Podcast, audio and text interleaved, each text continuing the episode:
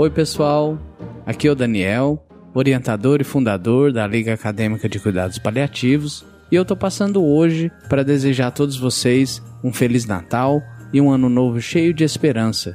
Que esse ano de 2020, em especial a situação de pandemia que nós vivenciamos, possa deixar para gente algumas lições, como a valorização do nosso tempo, a ressignificação das nossas relações e que a gente consiga manter essas reflexões também no ano de 2021, valorizando melhor o nosso tempo e como nós o utilizamos. São os votos da LACP. Um abraço a todos e bons momentos.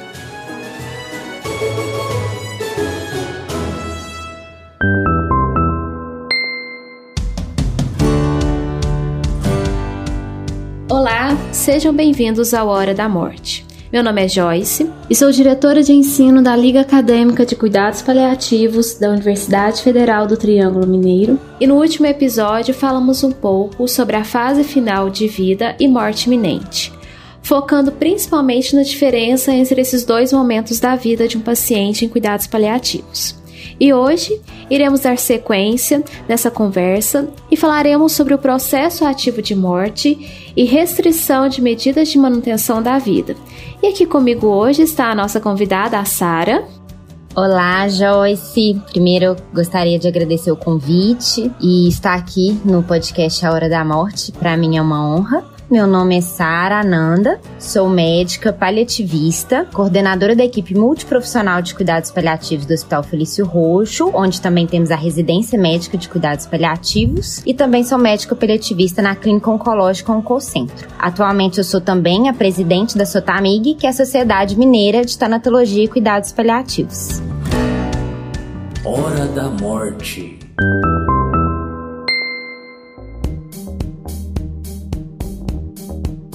Para começar nosso assunto, nós vamos abordar um pouco sobre a eutanásia, distanásia, alguns conceitos ligados a esses dois temas. É, a gente pode conceituar a eutanásia como uma forma de tratamento de pacientes portadores de doenças incuráveis e cujo objetivo é garantir a essas pessoas uma morte mais humanizada e com menos sofrimento. Embora a eutanásia seja permitida em alguns países como Holanda e Bélgica, no Brasil, segundo o Código de Ética Médico de 2010, do artigo 41, o médico que abrevia a vida de um paciente, mesmo que a pedido do próprio paciente e de seus familiares, está cometendo um crime segundo o Código Penal. O fato é claro, isso é um homicídio. Também temos outros conceitos, como a distanásia e a ortotanásia, que são assuntos que são sempre que sempre geram discussões e também são conceitos muito diferentes. Sara, será que você poderia comentar de uma maneira simplificada as principais diferenças entre esses conceitos e quando a ortotanásia é necessária no tratamento de um paciente paliativo? Claro, Joyce. É isso mesmo. Então, vou só esclarecer um pouco desses conceitos que as pessoas às vezes fazem confusão. Então, primeiro, eutanásia todo mundo sabe que é a morte provocada antecipada por compaixão a pedido do paciente, e sabemos que no Brasil eutanásia é considerada crime, como você bem disse. Já a distanásia, conceitualmente, ela significa morte lenta com grande sofrimento, ou seja, ela é compreendida como manutenção da vida por meio de tratamentos desproporcionais, levando um processo de morrer prolongado e com sofrimento físico ou psicológico desnecessário ou evitável. Então, uma vez que a doença é incurável e irreversível, ou seja, o que se prolonga é o processo de morte e não a vida em si, porque a vida biográfica do indivíduo já não existe mais, restando apenas a vida biológica. Então, eu vou dar só um exemplo para ficar mais fácil de entender você indicar, às vezes, medidas invasivas como intubação, conexão à ventilação mecânica para um paciente que já está morrendo devido à progressão de um câncer de pulmão avançado, incurável, politratado, mesmo sabendo que esses procedimentos não vão reverter a doença e nem melhorar a qualidade de vida do mesmo. Nesse caso, a distanásia é um sinônimo de futilidade médica ou de obstinação terapêutica. Esse seria a distanásia ortotanásia é exatamente o contrário da distanásia. Significa a morte no seu tempo certo e com dignidade, sem tratamentos desproporcionais que seria a distanásia, e também sem abreviação do processo de morrer, que seria a eutanásia. Então, a ortotanásia é o que propõe os cuidados paliativos, que é quando chega o momento do óbito, né, quando chega o momento da morte, que aconteça da forma natural e com o menor sofrimento possível, ou seja, que tenha o suporte dos cuidados paliativos. Isso sim seria o que considera ortanase. Eu vou recomendar, aproveitando, para ficar mais claro esses conceitos, um vídeo que até ganhou vários prêmios, que chama A Senhora e a Morte. Vocês conseguem achar no YouTube, que mostra um pouquinho, principalmente sobre a distanase. É uma animação, é bem interessante e mostra um pouco sobre o que, que, seria o processo da distanase. E também a gente tem alguns documentários que abordam o tema. Existe um documentário até no Netflix que chama Partida Final, que fala um pouquinho sobre isso também, quem tiver interesse. Com o aumento da expectativa de vida global, consequentemente, ocorre um aumento das doenças crônico-degenerativas. Aproximadamente metade dos pacientes internados em uma unidade de terapia intensiva morrerão durante a internação. Em alguns países, quase um quinto do número total das mortes de adultos ocorre em uma UTI. Então, o que eu gostaria de abordar não o conceito de qualidade de vida. Eu acho que é o momento da gente começar a falar sobre qualidade de morte. O paciente ele deve ter o direito de decidir sobre as medidas terapêuticas que sejam cientificamente comprovadas, que serão utilizadas no seu tratamento. Caso o paciente não esteja sob o domínio das suas faculdades mentais, ele deve ter o direito de escolher quem tomará essa decisão. Os últimos momentos de vida, Sara, são os momentos mais preciosos para um paciente que tem uma doença terminal. O tempo é algo fundamental e priorizar as vontades e os desejos desse paciente são muito importantes. Será que você poderia comentar um pouco sobre as diretivas antecipadas de vontade? Quais é o objetivo dessas diretrizes e se existe algum roteiro para auxiliar os profissionais de saúde e familiares na construção dessas diretrizes? Então, Joyce, você tocou num assunto muito importante e que realmente a gente precisa falar mais sobre isso. As diretivas antecipadas de vontade, elas são essenciais para que o processo de tomada de decisão seja realizado de forma adequada. Vou dar algum exemplo. Outro nome de diretivas antecipadas de vontade é testamento vital, que é conjunto de valores, é, vontades, prioridades daquele paciente que ele realiza em se tratando de um momento de plano de cuidados na fase final de vida. Isso lá fora é super comum, né? Todo mundo faz as, as, diretivas. É até, assim, muito diferente a cultura, porque, digo, nos Estados Unidos, na Europa, eles colocam as diretivas antecipadas, eles têm os formulários próprios, né, na geladeira. Gente, na geladeira? Sim. É lógico que eles fazem em conjunto com a equipe de saúde, aí o médico assina, o paciente assina, e aí aquilo fica pregado na geladeira, porque se o SAMU chega, se eles passam mal, eles vão, eles sabem que já tá lá e vão e olha, olha, esse paciente já tem as diretivas diretivas definidas, ele já fez o plano de cuidados. Então é, é uma coisa tão assim, né, comum e tão é, falada, não né? É, não é tão tabu. Exatamente. Mas aqui no Brasil tem crescido muito o número de testamentos vitais realizados, inclusive registrado em cartório. Não é obrigatório o registro em cartório, tá? Se é, o paciente que conversa isso com o médico, o médico registra no prontuário, isso já tem validade. E é lógico que aqui no Brasil eu falo, sempre é ideal envolver a, os familiares, a gente fala, né? O principal cuidador. E dentro das diretivas, dentro desse testamento vital, é sempre bom colocar o representante de saúde. O que, que é isso? O paciente define quem que, no momento que ele estiver incapacitado de responder por ele mesmo, inconsciente ou não é incapacitado de falar, se aquelas decisões não foram contempladas nas diretivas dele, o representante de saúde dele é tal pessoa. Isso também tem o um nome de mandato duradouro lá fora do país. Isso é inclusive tem lei e tem ordem assim, né? Olha, se a pessoa não escolher, vai ser o esposo, depois vai ser o filho. Aqui no Brasil isso não é tão ainda organizado dessa forma e nem existe, né, é, legislação sobre o tema, porém isso já é validado no pelo CFM. A gente tem as diretivas antecipadas de vontade contempladas no no nosso código de ética médica, ocorreu em 2012. Então, e lá tem escrito exatamente isso: é um conjunto de valores de vontade do paciente. E quando tem a questão também definida do representante legal, desse representante de saúde participando desse processo das diretivas, é muito importante, pois nesses momentos ele pode ser um porta-voz do paciente. E nós, como profissionais de saúde, nós temos que respeitar essas diretivas, pois elas implicam nessa questão dos valores. Então, acho que eu vou dar um exemplo que facilita também. O paciente, junto com o profissional, ele é informado de como é possível ser realizado o cuidado na fase final de vida. Uma coisa muito importante explicar que a gente nunca, na hora que vai fazer um processo de tomada de decisão, a gente nunca joga a decisão no colo do paciente. Porque isso não é adequado, né? Muitas vezes são conhecimentos técnicos, que isso é necessário e é responsabilidade da equipe de saúde. Nunca chegar para um paciente falando: você quer que nessa situação entube seu familiar? Ou chegar para o próprio paciente: você quer ser entubado? Não é assim. Isso não é processo de decisão compartilhada, tá, gente? Isso é o que a gente chama de autonomia solitária. A gente não quer nem o paternalismo extremo, nem a autonomia solitária. A gente quer uma boa decisão compartilhada. Então, para isso, o que, que eu preciso?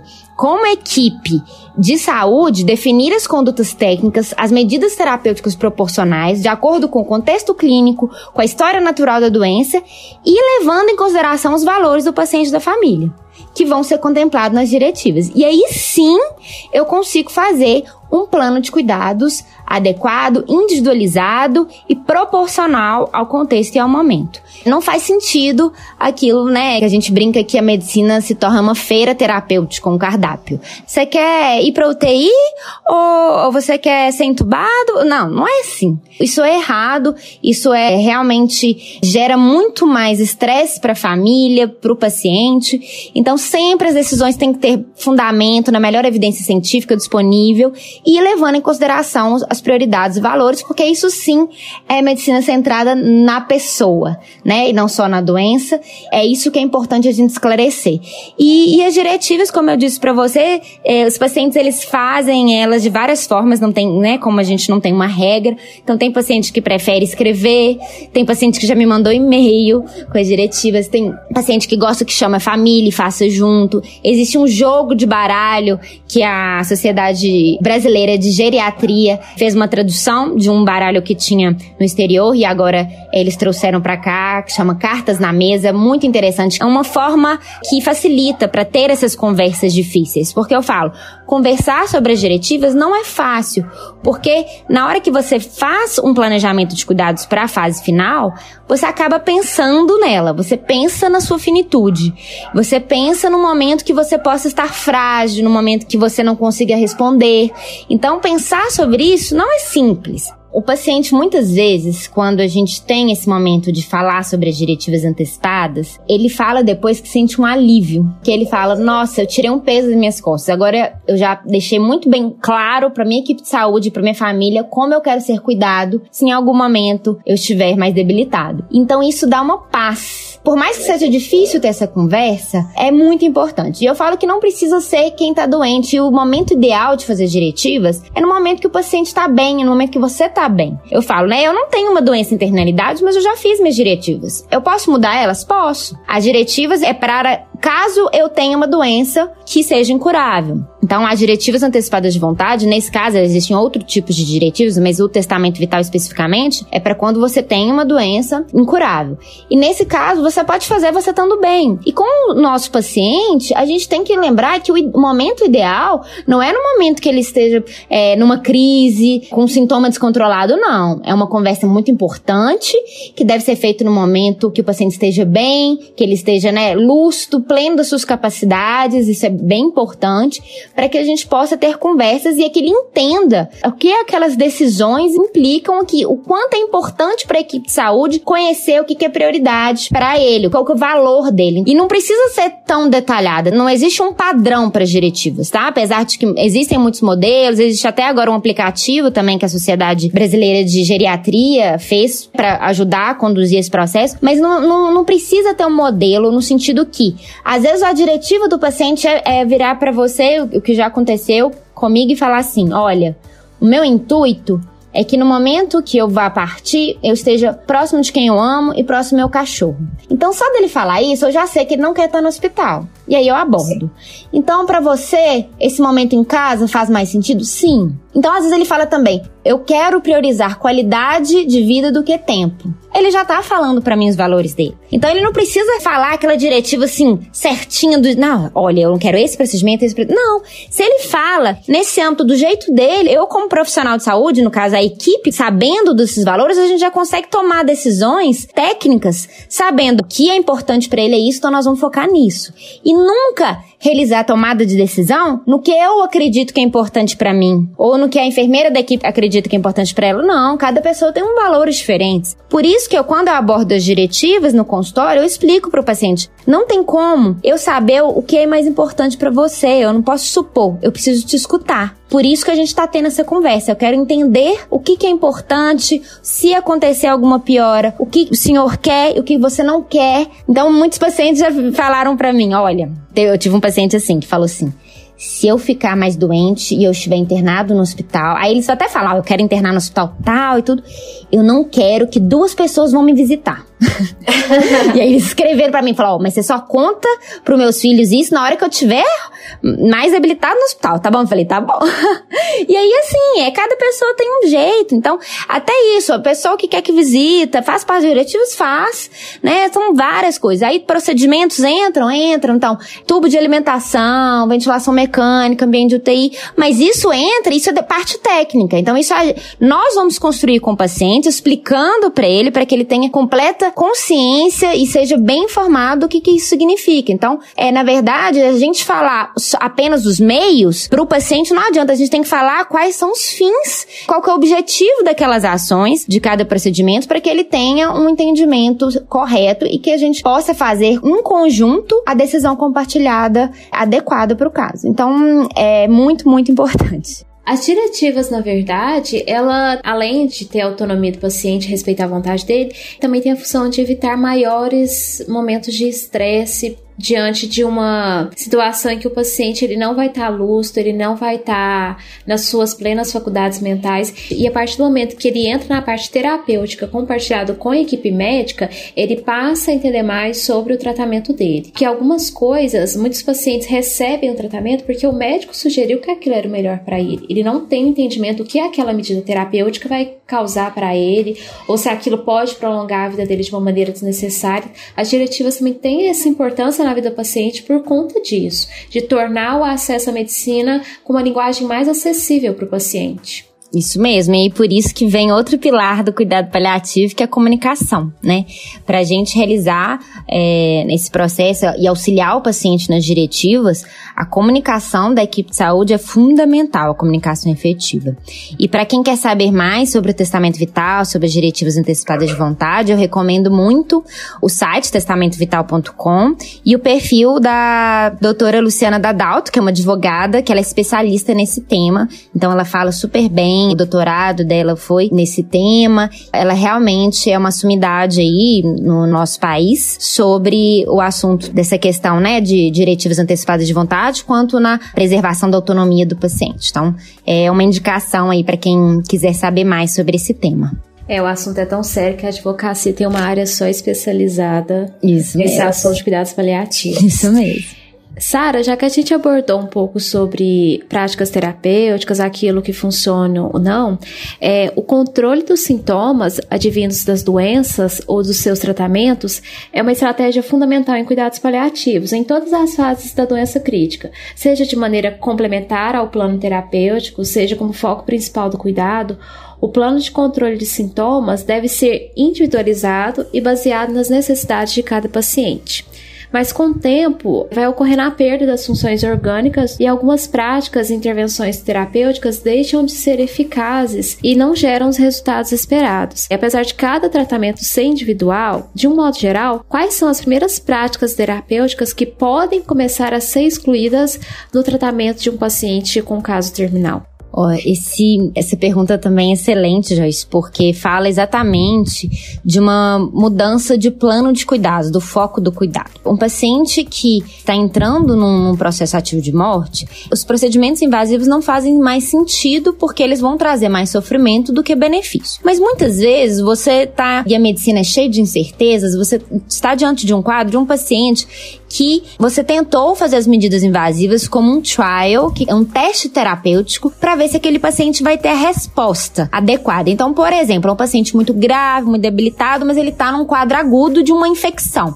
E às vezes é difícil saber, será que esse paciente vai dar conta de sair dessa infecção ou não? E aí você faz o teste terapêutico e você lança mão às vezes de medidas mais invasivas, de suporte avançado de vida, para ver se aquele paciente vai responder a esse teste. Passado o tempo, que pode ser de 3 a 5 dias, para ver se, se ele vai ter resposta efetiva, se ele vai recuperar da infecção, é que nós vamos tomar outras decisões e pode ser então a mudança do foco do cuidado, que é o que a gente fala dos cuidados paliativos predominantes, mudando para os cuidados paliativos exclusivos. Então, vou dar um exemplo. Um paciente que a gente ficou nessa dúvida, vamos supor, ele teve uma sepse, e você precisou de iniciar a mina vasoativa, que é para manter a circulação daquele paciente, um antibiótico para combater a infecção. E é um paciente idoso, já muito frágil, mas você tem dúvidas se ele pode sair daquele quadro e voltar a ter ainda uma qualidade de vida aceitável para ele. Se naquele momento que você começou o teste, ele tiver uma boa resposta, ou seja, ele começar a ter melhoras, evidências de melhoras, você vai continuar fazendo as medidas. Se daqui a um tempo, né, em torno de 72 horas, o paciente não teve resposta nenhuma, foi piorando, ou entrou em falência múltipla de órgãos, que isso significa que ele realmente não teve benefício daqueles procedimentos, aqueles procedimentos não trouxeram melhora, e aí você tá percebendo que aquelas medidas invasivas naquele momento estão começando a prolongar sofrimento ao invés de prolongar vida. E aí, neste momento que você tem que pensar, olha, essas medidas não estão fazendo mais sentido. O paciente não respondeu, não melhorou, pelo contrário, piorou, entrou em falência de órgãos, ou seja, ele está morrendo. Nesse momento, eu vou tirar essas medidas. Aí você fala, nossa, mas pode tirar sim. Por que que pode tirar? Tirar ou não iniciar tem o mesmo peso, o mesmo valor bioético, apesar de que às vezes tirar emocionalmente é mais difícil para o profissional. Mas se chegou naquele momento que você vê que aquelas medidas não são proporcionais, não faz sentido manter medidas invasivas um paciente que está morrendo. Eu vou até ler aqui um trechinho do Código de Ética Médica mostrando que a prática da ortotanásia, ela é lista, que é isso que eu estou explicando para você, que é suspensão dessas medidas é a resolução de 2006. Então, resolução do CFM número 1805 de 2006 coloca no seu artigo 1 é permitido ao médico limitar ou suspender procedimentos e tratamentos que prolonguem a vida do doente em fase terminal de enfermidade grave e incurável, respeitada a vontade da pessoa ou de seu representante legal que que tá falando aqui? Que nessas situações você deve realmente, porque se você não suspender essas medidas, você vai estar tá praticando a distanásia, que também temos uma resolução de 2009 que fala sobre isso, que é a resolução que o cuidado paliativo foi incluído nos princípios fundamentais do novo Código de Ética Médica, que é a resolução número 1931, que fala assim: nas situações clínicas irreversíveis e terminais, o médico evitará a realização de procedimentos diagnósticos e terapêuticos desnecessários e propiciará ao paciente sob sua atenção todos os cuidados paliativos apropriados. Então chegou o momento que ele não teve resposta, ele tá no ambiente de UTI com a mina vasoativa e ele não teve melhora. O que que eu vou fazer? Vou suspender o antibiótico porque ele não teve resposta àquele antibiótico. Vou conversar, lógico, sempre tá falando isso tudo para os familiares, isso é muito importante, né, tendo essa comunicação efetiva e vou suspender a amina vasoativa que esse paciente estava usando porque aqui naquele momento aquele medicamento tá apenas prolongando o processo de morrer e não prolongando vida vida. Então nós vamos suspender. E aí o que, que vai acontecer com isso? Eu vou propiciar a ortotanásia, ou seja, a morte na hora certa. O processo, a doença vai seguir o curso natural. Eu não vou estar nem abreviando, nem prolongando. E aí aquele paciente pode ser inclusive transferido para o leito de apartamento, né, de enfermaria, onde ele pode ficar com a sua família e a gente pode fazer todas as medidas focadas no conforto. Ou seja, não vou focar mais fazer uma terapia modificadora de doença, ou seja, para reverter, porque eu sei que não é mais reversível. Vou fazer um controle de sintomas, porque aí dessa forma o paciente vai ter conforto e dignidade nesse momento final. Que como vocês falaram no, no último episódio de vocês, né, sobre sintomas dessa fase, a gente tem muitas opções terapêuticas farmacológicas e não farmacológicas para cuidar do paciente nesse momento, ou seja, para realizar a ortotanásia e para que aconteça o momento seja com o menor sofrimento possível, que a gente ressignifique essa fase e que a família e o paciente possam passar por esse momento com maior tranquilidade. A gente não tem varinha de condão, paliativista não zera sofrimento.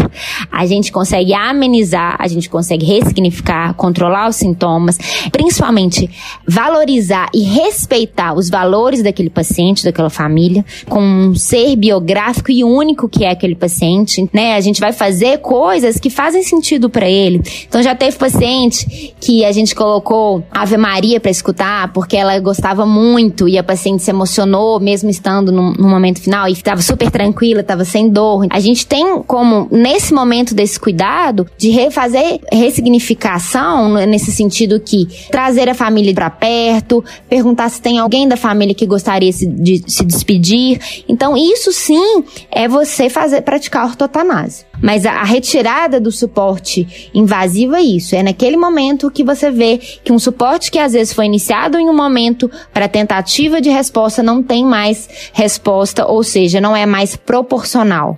E aí você precisa sim fazer a retirada. Não faz sentido nenhum você manter uma terapia apenas, ah, porque agora eu já iniciei e não posso tirar mais. Não. Isso não é eticamente correto.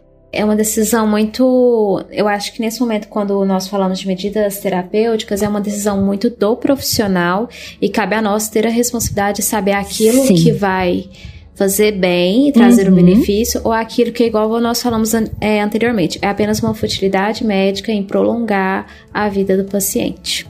Sempre lembrar do princípio da não maleficência, né? Da bioética. Muito Isso. importante. Nós estamos encerrando agora o nosso Já? podcast. Já. E eu gostaria de fazer um convite aos ouvintes, para quem está nos escutando.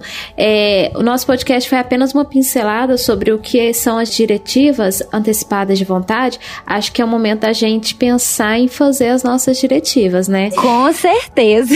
Eu ainda não fiz as minhas, mas está no processo de sair. Vai ser um dos meus planos para o final de 2020. Dá uma lida sobre o que é as diretivas antecipadas de vontade discute com a sua família, traga isso para a mesa de conversa, para a roda de conversa, senta e explica, motive outras pessoas também a fazer, porque a gente nunca sabe, a doença, ela, às vezes nós estamos saudáveis hoje, a, a doença pode chegar amanhã, ninguém nunca imaginaria essa pandemia, né? Uhum. Muitas pessoas foram embora sem sem, sem dizer adeus, muitas vezes não teve um suporte da família. Acho que está na hora de falar sobre qualidade de morte e diretivas antecipadas de vontade é falar de qualidade de morte. Isso mesmo. Sara, tem algum projeto seu que você gostaria de divulgar? Algum trabalho? Não, eu convido a todos a participar da Satamig, da NCP né? Também é, fui secretária dessa gestão na, na Comissão Sudeste. E então convido a todos a participar, tanto da Sotamiga aqui em Minas Gerais, quanto da NCP no Brasil, para que possamos divulgar mais sobre os cuidados paliativos, falar mais. Eu falo que nós temos um grande desafio aí, principalmente para os estudantes, e eu falo que o papel das ligas é fundamental nisso. A gente só tem atualmente cerca de 6% das faculdades na América Latina que contemplam a disciplina de cuidado paliativo. Então, vocês das ligas, vocês estão aqui para mudar essa realidade. É com a força das ligas, eu acredito que nós vamos conseguir mudar o currículo e fazer com que o cuidado paliativo seja parte do currículo de todo profissional de saúde, para que possamos crescer, todos os profissionais de saúde tenham esse, essa compreensão, todas as pessoas, porque eu falo que a comunidade também precisa saber ter ciência dos seus direitos, saber que tem sim o cuidado paliativo ele é um direito, né? Assim como não ter dor é um direito. Então a gente precisa falar mais sobre isso, divulgar, e por isso que eu convido vocês para participar dessas organizações. Eu sei que vocês fazem um trabalho maravilhoso aí das ligas, tem as ligas do Brasil, e a gente está aqui também para apoiar. E só no finalzinho recomendar um, um, outro livro, que foi um dos primeiros livros que eu li, eu li ainda nem, nem tinha tradução para o Brasil, agora já tem, chama Mortais, do Atu Gawande, e é um livro maravilhoso que inclusive pessoas que não são da área de saúde podem ler, porque né, a linguagem é clara, e fala um pouquinho sobre isso, da, das diretivas também. Então é bem interessante. Convido vocês. E aproveitando o convite da Joyce, isso aí, para todo mundo fazer a sua diretiva. Isso é um exercício fantástico de autoconhecimento. E né, muitas pessoas gostam de fazer com seus familiares, outras preferem fazer sozinhas, a gente não tem regra, mas é um exercício bem importante que, principalmente agora na pandemia, é um convite a pensarmos sobre a nossa finitude para assim valorizar mais a nossa vida, cada dia e cada momento. Todos nós somos finitos, né? Exatamente.